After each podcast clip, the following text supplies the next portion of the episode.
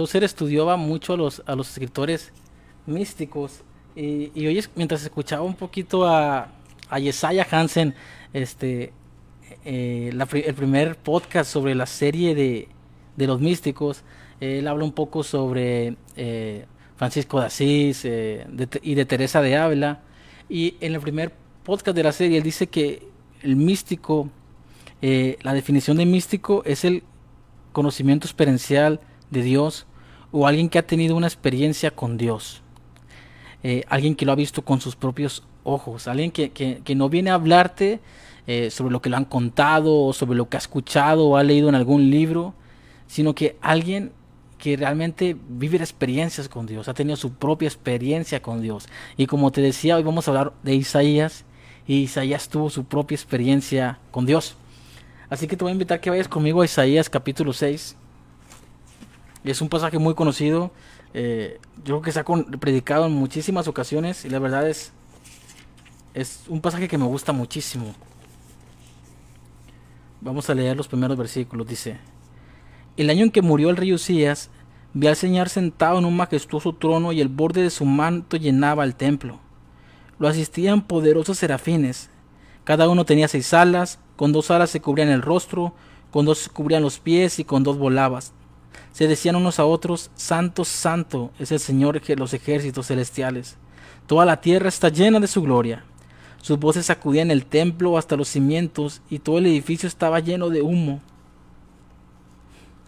Entonces dije, todo se ha acabado para mí. Estoy condenado porque soy un pecador. Tengo labios impuros y vivo en medio de un pueblo de labios impuros. Sin embargo, he visto al Rey, el Señor de los ejércitos celestiales. Entonces uno de los serafines voló hacia mí con un carbón encendido que había tomado el altar con unas tonazas. Con él tocó mis labios y dijo, ¿ves? Este carbón te ha tocado los labios. Ahora tu culpa ha sido quitada y tus pecados perdonados. Después oí que el Señor preguntaba, ¿a quién enviaré como mensajero a este pueblo? ¿Quién irá por nosotros? Aquí estoy yo, le dije, envíame a mí. Y él me dijo, bien, ve y dile a este pueblo, escuchen con atención pero no entiendan, miren bien pero no aprendan nada, endurece el corazón de este pueblo, tápale los oídos y cierre los ojos, de esa forma no verán con sus ojos, no oirán con sus oídos, ni comprenderán con su corazón para que no se vuelvan a mí en busca de sanidad. Entonces yo dije, Señor, ¿cuánto tiempo durará esto? Y él contestó, hasta que sus ciudades queden vacías, sus casas queden desiertas y la tierra entera quede seca y baldía, hasta que el Señor haya mandado a todos lejos y toda la tierra de Israel quede desierta. Si aún hubiera una décima parte, un remanente volverá a ser invadida y quemada. Pero así como el terrevinto o el roble dejan un tocón cuando se torcan, también el tocón de Israel será una semilla santa. Vamos a hacer una oración. Espíritu Santo, en esta noche eh, me hago un lado y te pido que seas tú tomando el control de todo. Te invitaría, pero la verdad es que tú ya estabas esperando a nosotros. Tú ya habías agendado, Señor, este momento eh, para hablar a nuestros corazones, para ministrarnos. Y, y sabes, eres tú el que nos debería de invitar a entrar tras esa puerta que tú vas a abrir en unos instantes para nosotros hacia una nueva revelación del conocimiento de la gloria de Cristo. Espíritu Santo, en el nombre de Jesús hoy pedimos al Padre que todo velo, Señor, que, que, que entenebrece las mentes, caiga en tu nombre. Pedimos que nos resplandeja el conocimiento de Jesucristo, que nos toques, que nos cambies, que nos transformes, que nos purifiques.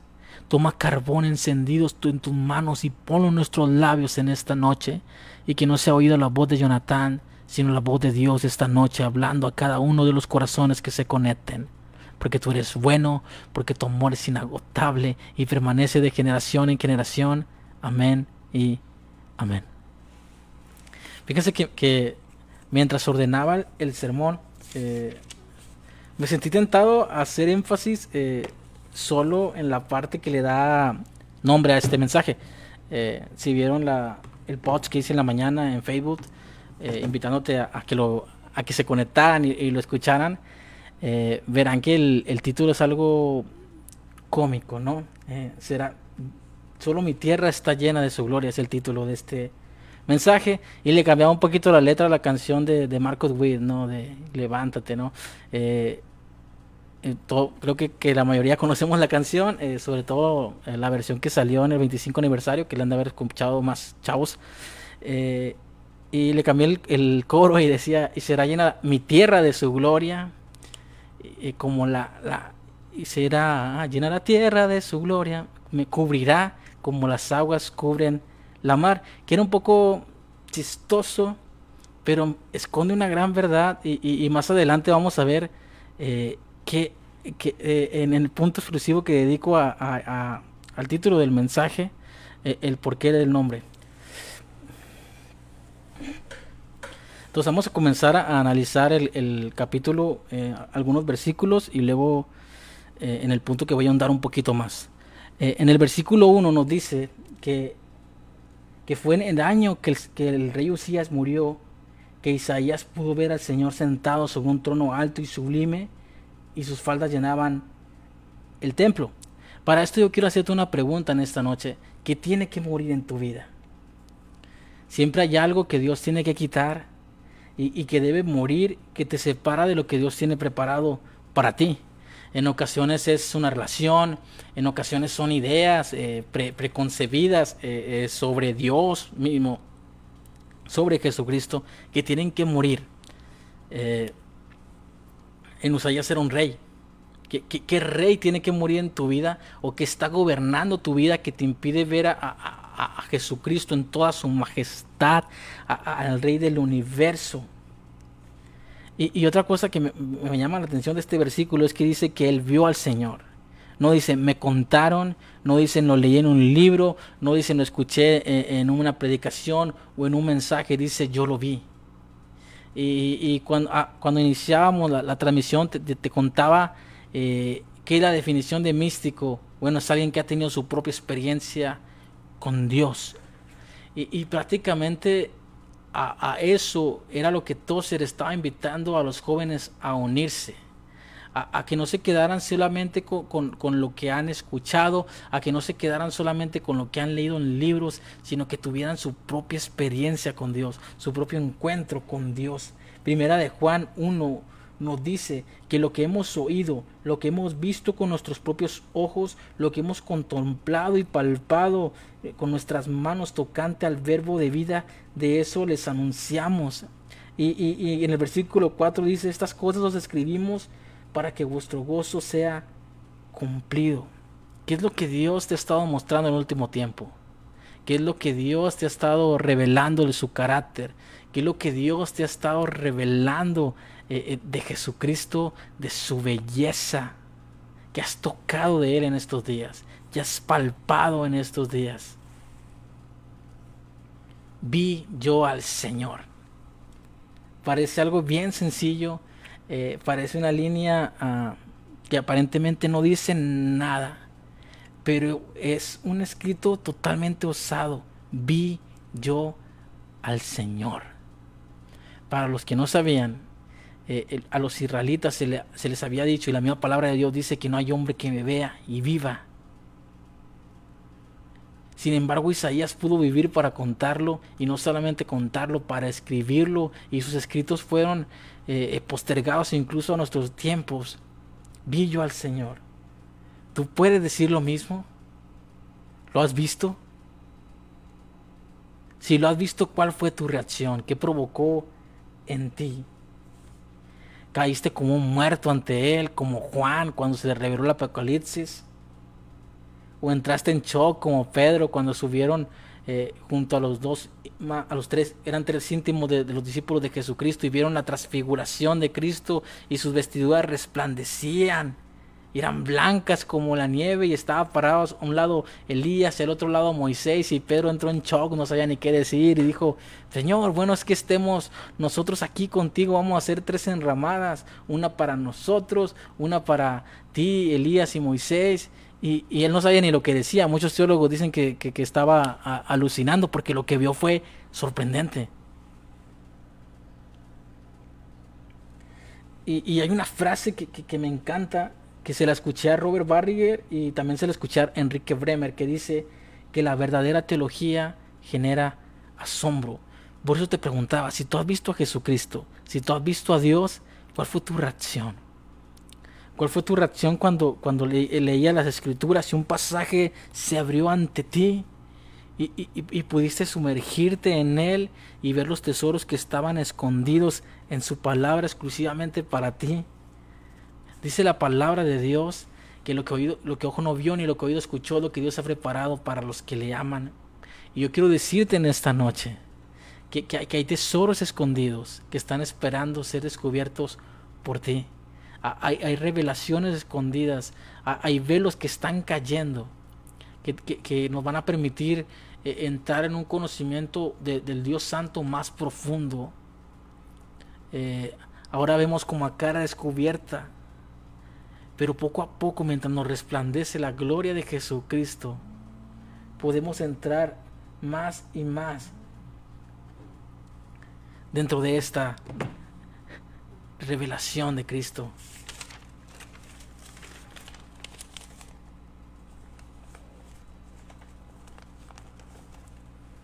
¿Sabes? La verdadera teología pone todo nuestro intelecto de rodillas ante su majestad y, hay un, un relato que ilustra eh, muchísimo, eh, eh, a la perfección de, lo que te estoy hablando. Y, para eso te, lo, te voy a leer también otro párrafo, que este lo puedes encontrar en el diario de David Brainer. y a mí me encantó desde la primera vez que lo vi. Espero te identifiques con David Brainer y lo que él nos cuenta. él lo escribió, esto le sucedió a él en julio de 1739. Mientras caminaba por una arboleda espesa y oscura, una gloria inefable parecía abrirse ante la vista y la aprensión de mi alma.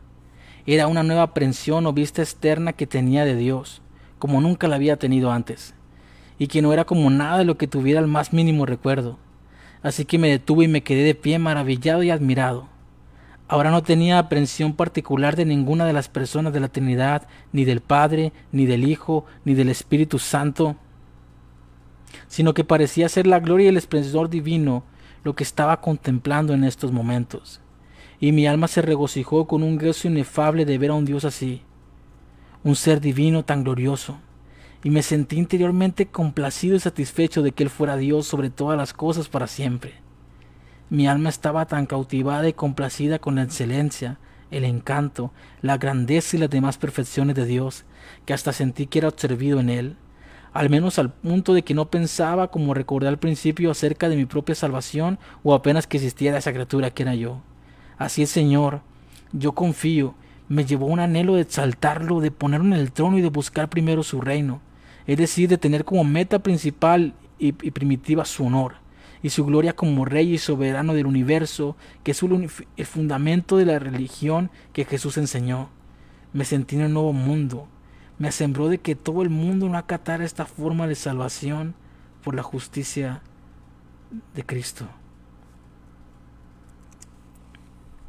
Y mi alma se regocijó con un gozo inefable de ver a un Dios así, un ser tan divino, tan glorioso, y me sentí interiormente complacido y satisfecho de que Él fuera Dios sobre todas las cosas para siempre. Mi alma estaba tan cautivada y complacida con su excelencia, su encanto, su grandeza, sus perfecciones. Sentí que era absorbido por él, al punto de que no pensaba. Qué increíble. Qué increíble cuando cuando puedes perderte en él, en su gloria, en su hermosura, en su belleza. Qué, increíble cuando puedes orar y meditar y cantar el mismo pasaje cientos de veces y, y no terminas por saciarte de él. Eh, eh, no terminas por llenarte de él. Porque es como un río que fluye. Es como un río que corre para vida eterna.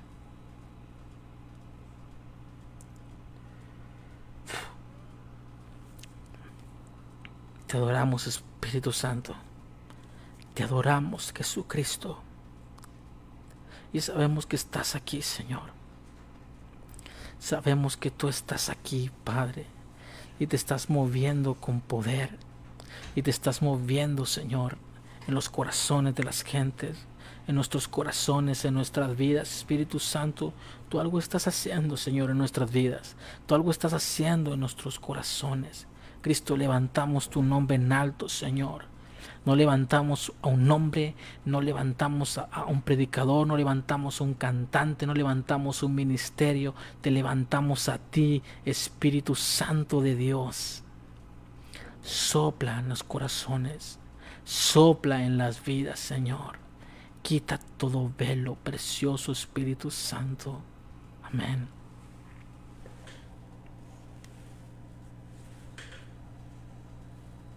Aiden Wilson Tozer dijo en alguna ocasión que, lo que viene a nuestra mente cuando pensamos en Dios es la cosa más importante que puede decirse de nosotros. Yo quiero hacerte una pregunta. ¿En qué piensas? ¿Qué viene a tu mente cuando piensas en Dios? Eh, bendiciones, riquezas, eh, salud, el cielo, el infierno, ¿En qué piensas? ¿Qué viene a tu mente cuando piensas en Jesús?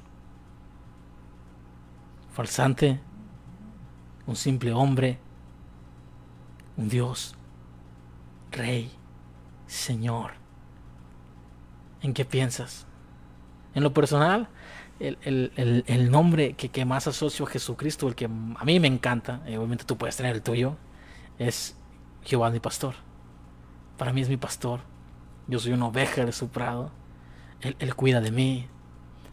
Él, cura mis heridas cuando me, corto, cuando, cuando me pierdo, me alejo, él va en mi búsqueda. Pero ¿qué es lo que tú asocias con Jesucristo?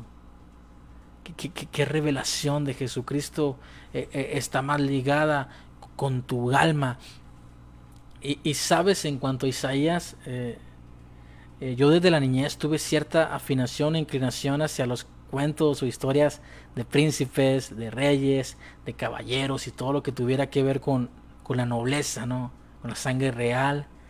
Y, no, no es ningún dato menor mencionar que Isaías pertenecía a la nobleza del pueblo de Israel. De hecho, el rey Usías era su primo, por lo que muy probablemente él tenía un cargo importante en medio del reinado de Israel y tenía un futuro asegurado eh, socialmente de prestigio y, económico. Y cuando él vio la gloria de Jehová, este, tuvo esta visión que llenaba el templo. Y, Dios lo llama a, anunciar este mensaje, a profetizar a, las naciones. Yo pienso que, que Isaías Esta visión de la gloria de Dios arruinó su vida a los ojos de los hombres. Arruinó su futuro, le robó su prestigio, le, robó eh, toda esa paz eh, financiera que tenía. Y, para que te des una idea de, de, por qué hablo que arruinó su vida o su prestigio, eh, en una ocasión él incluso para dar una profecía, porque se usaba mucho que cuando los profetas profetizaban, pues ilustraban sus, sus palabras, eh, Dios le pidió que, sus vestiduras las cortara a la mitad. De modo que, que, la mitad de su cuerpo quedaba totalmente descubierto y, desnudo, eh, mostrando sus, pompis y, cosas así. Y, cualquiera de nosotros diría, pues qué ridículo, ¿no? Isaías, ¿no? ¿Cómo se atreve a hacer algo así? Pero era obediente a lo que Dios le, estaba indicando y pidiera, que, y yo le estaba pidiendo que, profetizara y que dijera. Y, Dios no dejó caer sus palabras en, tierra. De hecho, uno de los sucesos más oscuros en la historia de la humanidad y más tristes fue cuando se, fueron, sucedieron los genocidios ah, por mandato de Hitler eh, durante la Segunda Guerra Mundial.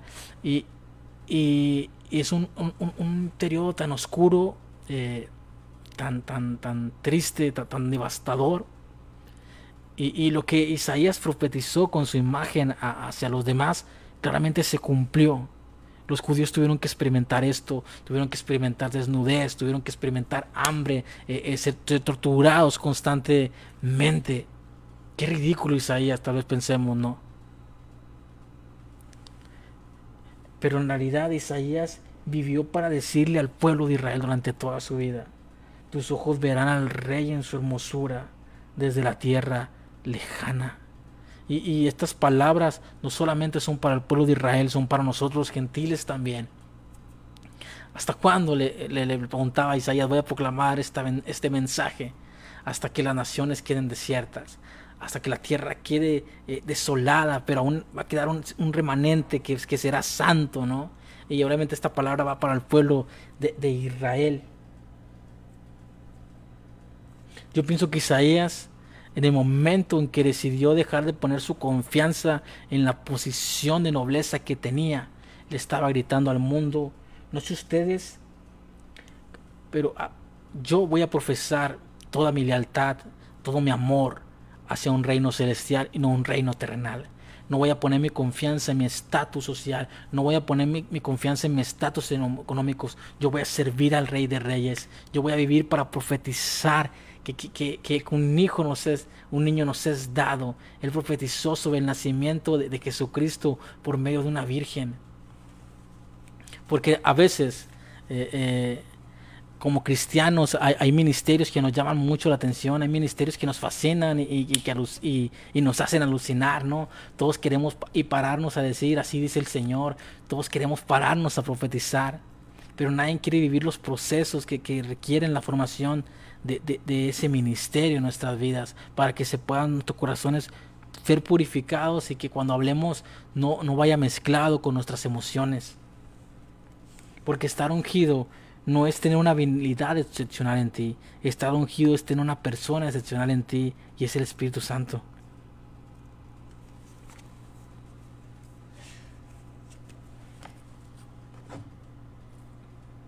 Te quiero leer un pasaje eh, hacer un énfasis también en el versículo 1 sobre algo que no te mencioné.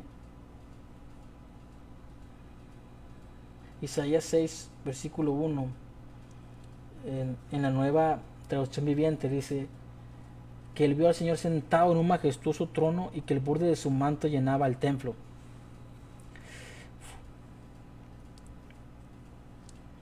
Y, aunque es, no quiero perderte, eh, te lo quiero mencionar. El borde del manto de Dios llenaba el templo. No necesitas que una persona ungida eh, te toque. Basta que toques su manto. Y, yo quiero profetizar esto eh, no solamente sobre mi ciudad, sino sobre mi estado, sobre mi país, incluso las naciones. El borde de su manto está por llenarlo absolutamente todo.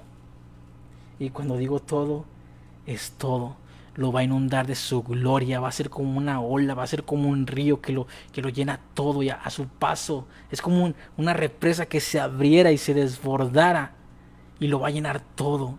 Y el poder de Dios va a empezar a tocar gente, no solamente en servicios de iglesia, no solamente en reuniones de oración, incluso en, cualquier lugar donde se encuentre un hijo de Dios. Eh, a veces va a ser comprando tacos, a veces va a ser comprando gorditas, a veces va a ser cuando vas caminando rumbo al trabajo, en el transporte, a veces mientras estás echando el lunch, en la hora de comida, el poder de Dios va a caer y va a empezar a sanar gente, va a empezar a libertar gente, vas a ser como, vas a ver como gente que, que, que cuya mente había sido atormentada y trastornada por el enemigo, al instante. Es fácil porque el Espíritu Santo no te va a preguntar se va a meter donde quiera que tú vayas y prepárate porque vas a ser una de las personas que Dios va a usar mientras estés lavando carros, mientras estés vendiendo tortillas, mientras estés eh, eh, incluso no sé, a mejor a veces ni les vas a decir nada, pero vas a sentir como una gloria, lo empieza a llenar todo y, vas y no te va a quedar más remedio más que reconocer como, como Jacob cuando estaba dormido en, en la nada, con una piedra como almohada. ¡Wow! Verdaderamente Dios está en este lugar y esto es cosa terrible.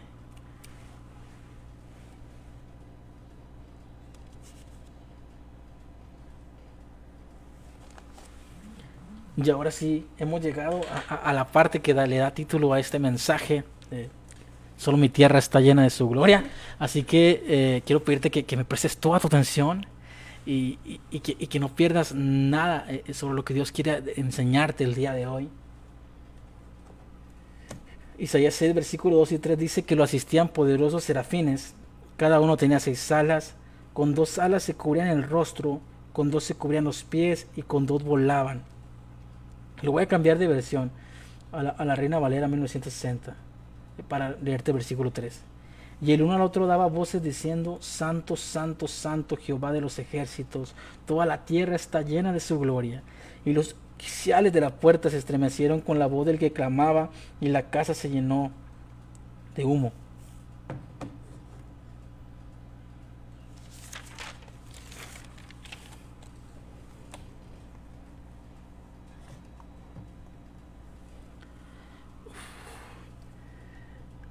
voy, a usar un ejemplo para ejemplificar el por qué me llamó tanto la atención la línea que dice el uno al otro daba voces diciendo. Y para esto voy a usar la música. Ah, yo no sé cuánto les gusta la música, cuánto les gusta tocar o, cantar o, componer o tocar algún instrumento, teclado, guitarra, batería, eh, X. Eh, pero si te gusta mucho la música, eh, sobre todo en, el ámbito cristiano, sabrás que por muchos años hubo referentes musicales muy marcados en, la música cristiana, ¿no? Marcos Witt, Marcos Barrientos, que sean Romero, Danilo, por, por mencionar alguno. Y, si ponías atención en sus grabaciones, en sus discos, o bueno, a mí me tocaron los cassettes, te podrás haber dado cuenta que en la mayoría de sus grabaciones había solo una voz principal casi siempre solo una voz principal dirigía todo el culto eh, o todo el servicio. De repente había duetos o, participaciones especiales y obviamente en cada canción había coros. Eh, pero siempre había una voz principal eh, que marcaba la pauta o que iba dirigiendo o, la alabanza, ¿no? y yo creo que, a los ministros de alabanza, sobre todo a los, los cantantes, nos fascina eso. nos encanta eso ser tú el que diriges la alabanza es un privilegio, es un honor. Eh, obviamente está eh, la línea de, ese anhelo por, ministrar el corazón de Dios, pero también es fácil perderse de, por la línea del orgullo, del ego, de, del ser yo el que me levanto a mí, de ser a mí el que, el que me escuchan. Y, y bueno, yo recuerdo que que cuando empecé a, dirigir la alabanza, todavía se usaba que, que, nomás una persona dirigía tanto. Yo sé que, ahora que, no se trata solamente de que la alabanza son cantos rápidos y la oración son cantos lentos, eh, pero a mí me tocó todavía cuando solamente, bueno, vas a dirigir la alabanza y solamente cantaba uno y te apoyaban dos o tres personas, ¿no? Eh, hoy en día, eh, algunas iglesias, a lo mejor no en todos, eh, es, es, es, más común que ya no solamente una persona dirija el momento de oración o, un momento de intimidad a través de la música, a través de conectarse con el Padre. yo me acuerdo que, anécdota chistosa, que cuando en la iglesia que pastoreaba mi papá hubo un cambio de líder de alabanza, antes en cuenta que nos turnábamos, o sea, ah, ahora vas a dirigir solamente tú, mañana vas a dirigir tú, y le dabas una o dos canciones a una persona, pero sabías que te ibas a dirigir. Eh, cuando cambian al líder de alabanza, eh, ponen al baterista, no voy a decir su nombre, eh, yo me acuerdo que cuando le tocaba dirigir a él, pues él cantaba todas las canciones, va el solo, y la verdad cantaba padrísimo y tenía un rango vocal muy, muy, muy bueno. Y cuando me tocaba dirigir a mí, quería que dividiera las canciones. Y casi siempre me querían dar a mí nada más las de alabanza y las de oración se las tenía que dejar a mi prima. Y, me acuerdo que yo me enojaba y decía, eh, pero espérate, o sea, porque cuando tú diriges cantas todo y, cuando yo canto quieres que yo me divida, o sea, y, tú no divides ni compartes tu, tu, momento con nadie. Obviamente mi corazón no estaba enfocado en lo que debería eh, enfocarse, ¿verdad? Este, y otra anécdota aún más triste, no graciosa, esta sí es algo triste. Eh, después de un tiempo este de alabanza pues se va de la iglesia eh, me ponen a mí por un tiempo a, organizar y, dirigir el grupo de alabanza pues me apoyaban el tecladista y el baterista y yo empecé a agarrar la guitarra electroacústica, fue cuando empecé a tocar, eh, porque al principio nomás me sabía cuatro acordes, dos, sol, la menor y fa. Y, yo me acuerdo que, que, en el periodo que, que, me tocó a mí eh, como que organizar ensayos y, prepararlos musicalmente, eh, lo que íbamos a cantar y todo eso, seleccionar cantos. yo me acuerdo que, que me empecé a enfocar mucho en mi técnica vocal. le estaba empecé en la preparatoria y creo que hasta primer semestre de universidad todavía estaba a cargo. Eh, le dedicaba horas y horas simplemente a hacer eh, ejercicios de respiración, de, vocalización. Eh, yo sabía que, que, en la guitarra no, no, estaba avanzando al ritmo que quería, pero vocalmente cuando yo escuchaba los tutoriales y eso, pues les entendía y sabía lo que hablaban y veía como cierta mejora en mi entonación y eso, ¿no? Pero estaba enfocado solamente en lo técnico. Y, me acuerdo que, había una chava en el grupo eh, que no cantaba tan bien. Y eso era gracioso viniendo de mí porque cuando empecé tampoco cantaba nada bien.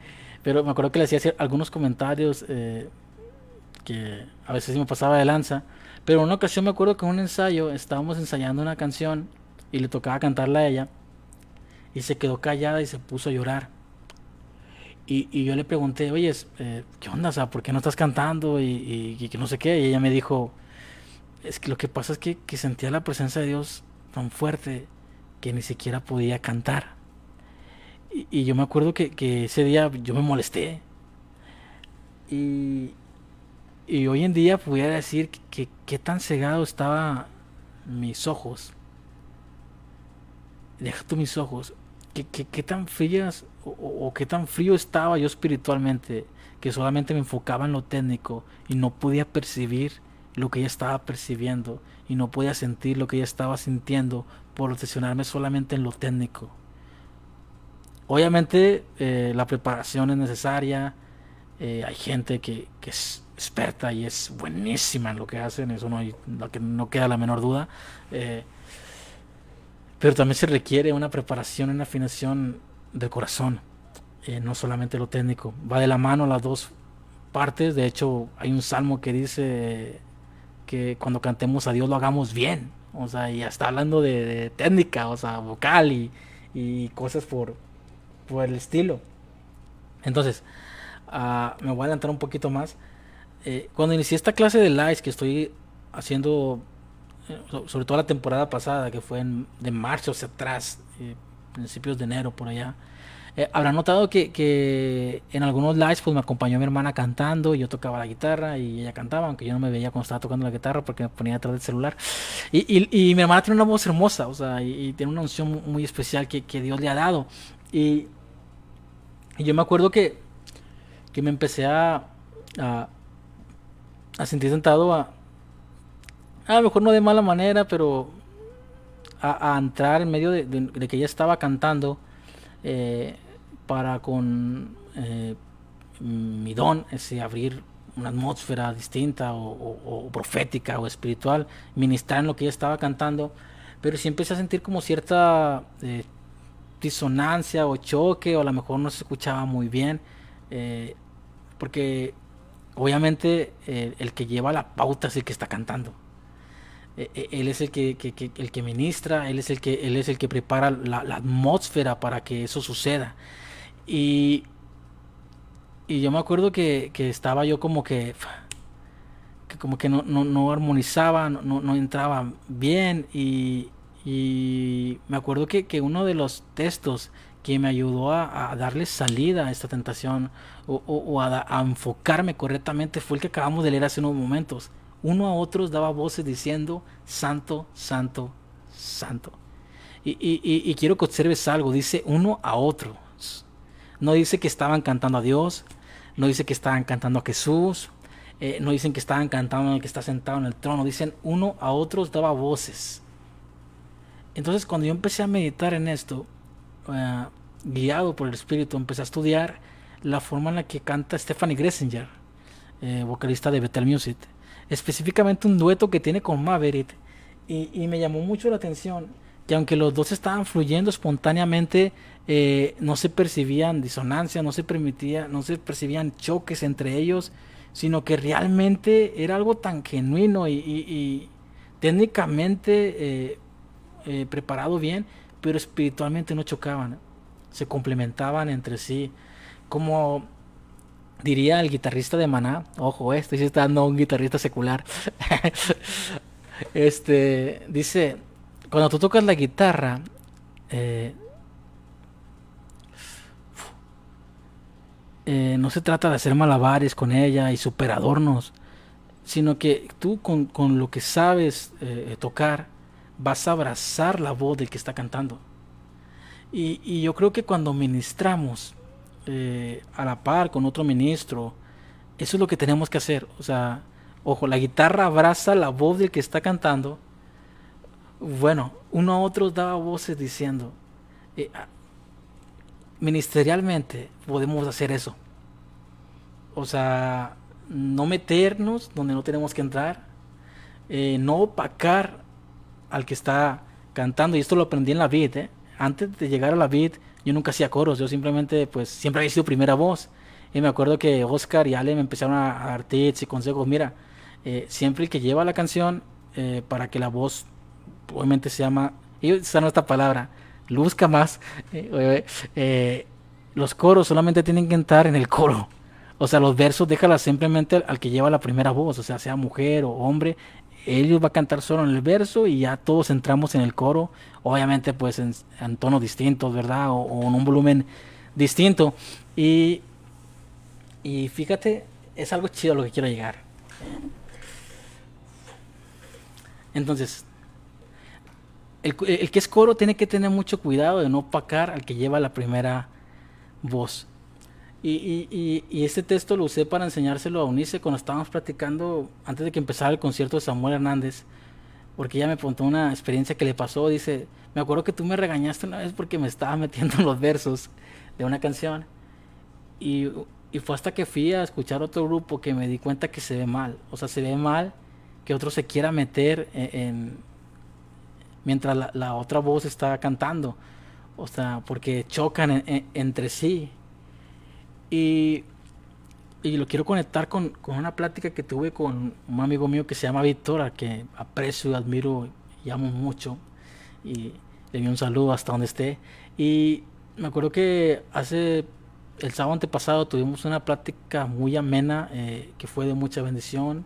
Eh, contamos hablamos sobre lo que Dios había venido haciendo en nuestras vidas. Me bendijo muchísimo eh, cada enseñanza que Él me compartió. Eh, fue una plática muy larga, pero no fue ni siquiera pesada. Eh, yo sé que el Espíritu Santo estuvo ahí presente enseñándonos cosas a ambos. En lo personal a mí me ministró muchísimo. Y, me acuerdo que cuando pues, pues él se fue a su casa y me envió un mensaje por WhatsApp cuando llegó. Y, y yo le contesté lo siguiente.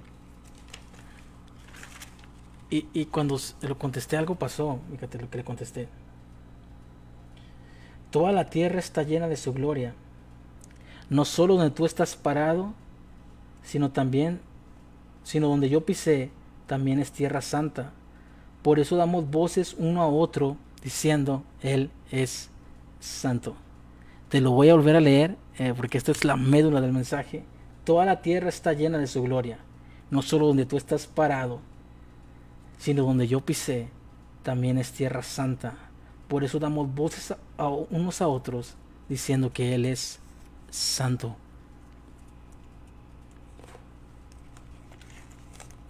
¿Recuerdas que te dije que, cuando un corista eh, se mete en, los versos y, no tiene una técnica adecuada, eh, opaca al que está cantando o chocan entre sí y, lo que escuchas pues ya no es tan lindo y ya no es tan hermoso ni armonioso. Eh, y que de igual manera cuando uno es, bueno, esto lo van a entender ministros de alabanza o, predicadores, cuando uno está ministrando eh, no, es muy difícil que puedan estar otro y, armonice por, por completo, ¿no? Eh, tiene que pasar algo súper sobrenatural, algo orquestado por el Espíritu Santo para que eso suceda. Y, y, te lo llevé a la música y ahora te lo quiero llevar hacia el punto ministerial. Obviamente hay personas que, que, tienen un llamado especial de Dios sobre sus vidas. Hay personas que tienen un llamado hermoso sobre sus vidas. Pero ¿sabes algo? Así como cuando viste la zarza ardiendo, tu propia zarza ardiendo, y, y, Dios te llamó y te mostró lo que iba a hacer a través de tu vida, y te dijo, hey, quita el calzado a tus pies porque la tierra que estás pisando es santa. También tu hermano tuvo un llamado de Dios, y la tierra que Dios le dio a tu hermano también es tierra santa. No solamente tu ministerio, tierra santa, también el ministerio de tu hermano es tierra santa. No solamente tu ministerio profético es tierra santa, también el ministerio de maestro es tierra santa. No solamente el ministerio apostólico es tierra santa, también el ministerio evangelístico es tierra santa. Y, te acuerdas que, te dije que bromeó un poco al respecto y le cambié la letra a la canción de Marco Buey diciendo que y será llena mi tierra de su gloria. Y, y me cubrirá como las aguas cubren la mar. Y, que te dije que, la letra de la canción no dice eso, pero a veces con nuestras actitudes, a, veces con, con, valga, aunque se escuche fuerte, con nuestro desprecio, con nuestro menosprecio, a lo mejor no expresado verbalmente, pero en las actitudes que sabes que hay en tu corazón, pareciera que creyéramos que solamente nuestra tierra ser llena de su gloria. Pareciéramos que creyéramos que solamente nuestras iglesias eh, van a ser llenas de Él y su poder se va a manifestar solamente en mi denominación. Y aquella denominación se va a perder porque es del diablo. Tenemos una diferencia abismal teológica y por lo tanto tú vas al infierno y yo soy salvo, así que arrepiéntete porque no estás interpretando X pasaje igual que yo.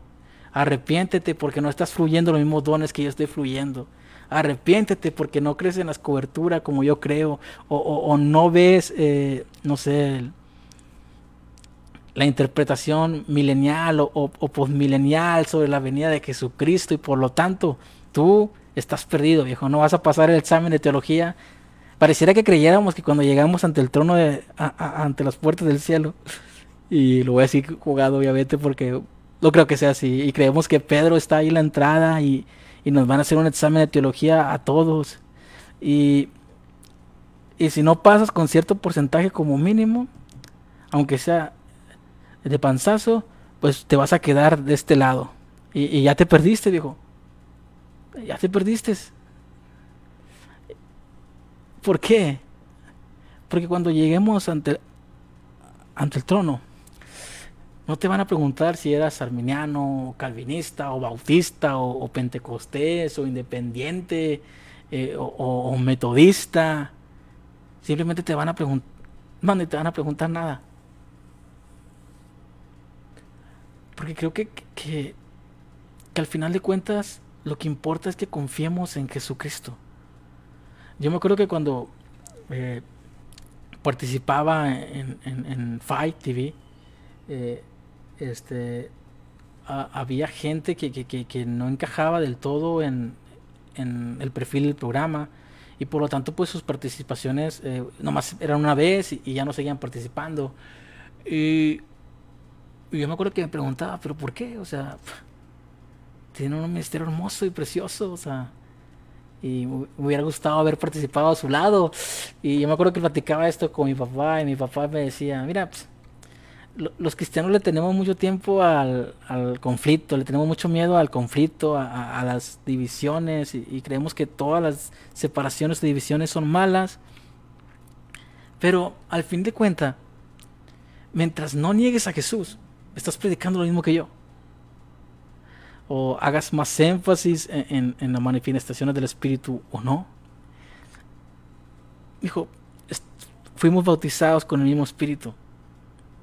Pertenecemos a la misma iglesia. Jesús viene por una iglesia, no viene por denominaciones. Jesús viene por una novia. Somos uno solamente en Cristo. Jesús oró, Padre, que sean uno, así como yo y tú somos uno. Y yo creo que, esa oración está siendo respondida en estos tiempos. Y, me encanta y me fascina lo que Dios está haciendo a través de la juventud de Monclova. Y yo sé que no solamente está sucediendo en Monclova, sino que está sucediendo en distintos estados del país. Y yo sé que está sucediendo en Sudamérica. Y, yo creo firmemente que hay un anhelo en nuestro espíritu que, que, flota desde el corazón de Dios y que por primera vez en años eh, eh, la iglesia está entrando en la misma sintonía que el Espíritu Santo y está empezando a cantar, si ven, amado mío, si ven. Porque, porque estamos esperando su regreso no con miedo, porque estamos esperando su regreso no aterrorizado de que si nos vamos a quedar o no, lo estamos esperando como una novia que está totalmente enamorada, que ha sido totalmente cautivada por la gloria del, del novio, de Jesucristo. Por eso cantamos, si ven. Y, y te quiero contar una historia me encanta esta historia, es de Israel Barreto. Eh, los que me han escuchado algunos mensajes saben que me encantan las historias. Eh, y bueno, Israel Barreto fue, eh, es un evangelista y un predicador buenísimo. Y, te invito a escuchar algunos de sus mensajes en YouTube o algún podcast. Y si lo vas a buscar en, en, alguna aplicación de podcast, pues te recomiendo la charla que tuvo con Esteban Grassman en Conversiones Descalzas, que es donde saqué esta historia. Y Israel Barreto pues fue educado en una iglesia muy conservadora, eh, muy estricta, muy legalista. Él así lo dice, no lo estoy diciendo yo. Eh, eran tan estrictos y e, eran tan duros que dice que en una ocasión simplemente porque estaban masticando chicle en un culto, eh, los regañaron a él y a otro chavo y, lo compararon prácticamente con el fuego extraño que, ofrecieron algunos sacerdotes en, el campamento de, de Moisés y, qué feo, o sea, con que te comparen con algo así porque era prácticamente con peligro de muerte. Eh, eran tan estrictos que, que, las faldas iban hasta cierto nivel, eh, que siempre iban de, vestir a la iglesia, a que, no, que tenían prohibido ir al cine. Y, llevaban una vida, pues, la verdad, bastante dura, o sea, porque eran cargas que eran imposibles de llevar para ciertas personas. Entonces él dice que que ya que lo empezaron a, invitar a predicar a distintas iglesias, en una ocasión él fue a predicar a una iglesia que la verdad era un poquito más liberal que la suya. Y él había preparado un mensaje durísimo, o sea, iba a empezar a hablar en contra de todas esas cosas que lo diferenciaban una a la otra y el por qué ellos tenían que arrepentirse de sus malas obras y de su mal proceder y volver a la senda correcta y cosas así, ¿no? Entonces dice que cuando iba subiendo las escaleras junto a su esposa ah, para entrar en el templo, él empezó a sentir una presencia y una gloria que nunca había sentido en su vida. Y, fue hacia, hacia, los lugares que, que le tenían apartado y, y se sentó y no podía dejar de llorar. Y solamente escuchó la voz del Espíritu Santo que le dijo, Tú no puedes llamar inmundo lo que yo limpié.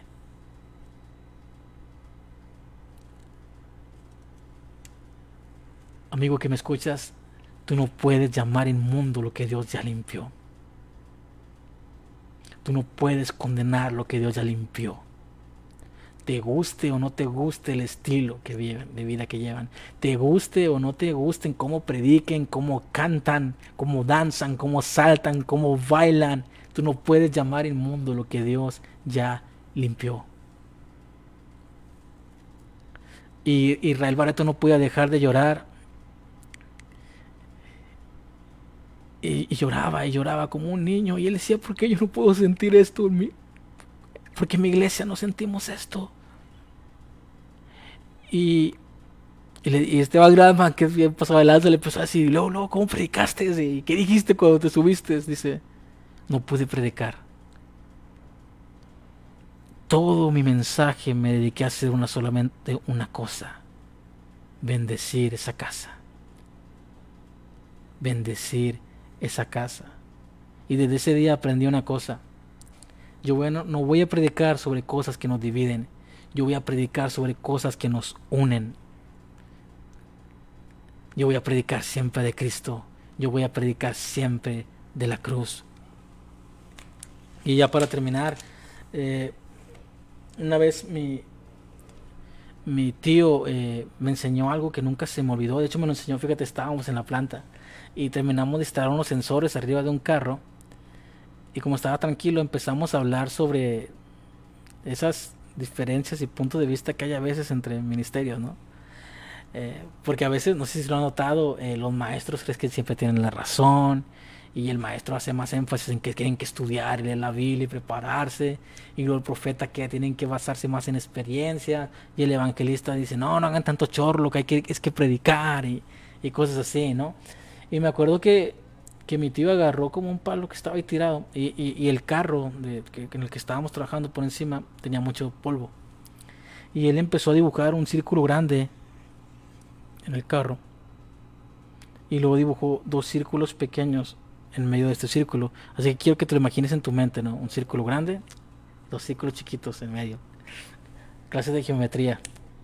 Y, y me acuerdo que me dijo, imagínate que dentro de unos círculos pequeños estás tú y la gente que se identifica con tu forma de ver la multiforme gracia de Dios.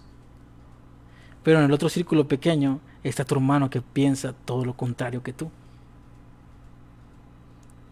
Y entonces, a veces, uno que está parado en el círculo, en mi, en mi propio círculo pequeño, con todos los que ven eh, la fe como yo la veo, este, tendemos a, señalar al que está parado en aquel círculo y decimos, hey amigo, vas por el camino equivocado, eh. Ponte el tiro, te puedes perder. Pero la realidad es que la voluntad de Dios es tan grande su soberanía es tan grande que solamente tú estás viendo una parte de la revelación de Jesucristo. Y el hecho de que los serafines estuvieran dando voces uno a otro, diciendo que Él es santo, significa que hay revelaciones de Jesucristo. Hay aspectos de su belleza, de su carácter, de su personalidad, que yo no puedo ver, pero tú sí las puedes ver yo necesito escuchar tu voz diciendo que es santo. Y, hay aspectos de Jesucristo que tú no puedes ver. Hay aspectos de Jesucristo que tú no puedes contemplar, pero que yo sí estoy viendo. Y tú necesitas escuchar mi voz diciéndote que Él es santo. Y entonces, mientras uno al otro nos damos voces, Sucede lo que dijo Pablo cuando le escribió a una de sus iglesias. Deseo ir a visitarlos y verlos para ministrarles algún don espiritual. yo siento Dios aquí. El círculo pequeño en el que tú estás parado es tierra santa. Pero el círculo pequeño en el que yo estoy parado también es tierra santa.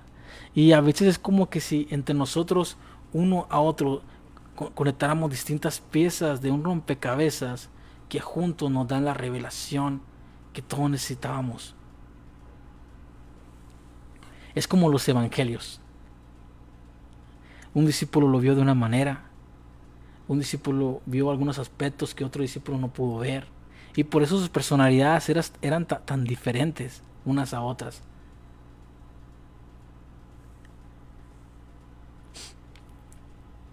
Mateo era más eh, preciso, Lucas no se diga, Marcos, que, creo que fue discípulo de Pedro.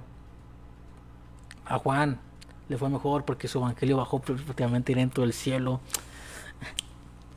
Es que es tan divino ese, ese libro.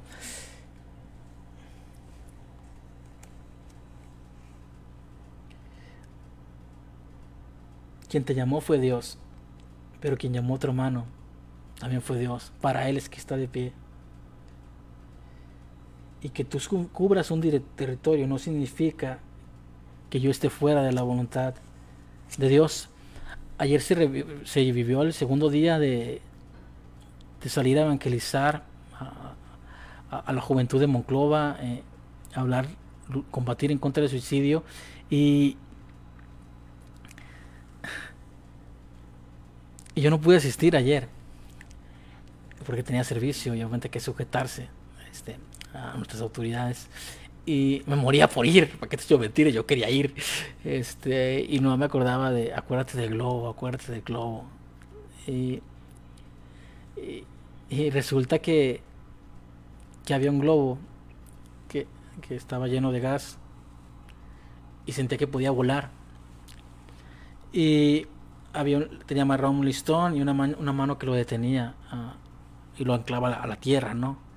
Eh, y el globo sentía que la mano que estaba deteniendo ese cordón que lo tenía amarrado le impedía llegar más lejos y más alto. Y, y, él anhelaba soltarse. Pero lo que no sabe el globo es que ese pequeño cordón que lo está sosteniendo lo mantiene anclado en la posición en la que debe de estar. Y a veces sucede así con nuestras autoridades. Si nos quitáramos ese cordón que parece que nos está frenando, en realidad perderíamos la cabeza y el sitio. O sea, eso nos mantiene eh, eh, estables, nos mantiene en el lugar que debemos de estar. Entonces yo me acuerdo que les comenté a los chavos y les dije, miren, eh, escribí un mensaje corto en el grupo WhatsApp. No voy a poder estar, pero siempre me ha costado verlo de esta manera. En esta batalla o en esta guerra Dios cubre distintos flancos.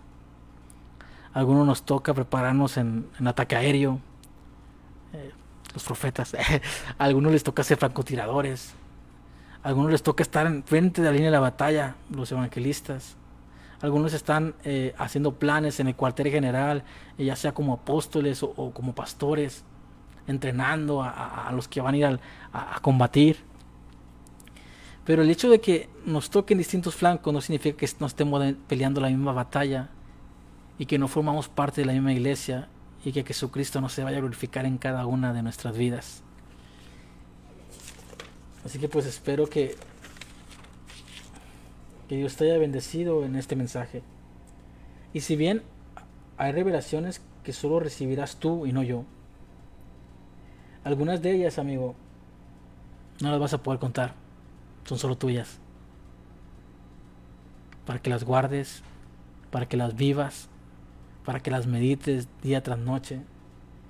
A Pablo se le permitió ver cosas inefables que, que ojo humano no ha visto, pero no se le permitió escribirlas a diferencia de Juan, que, también tuvo una revelación de Jesucristo y, gracias a eso tenemos el Apocalipsis.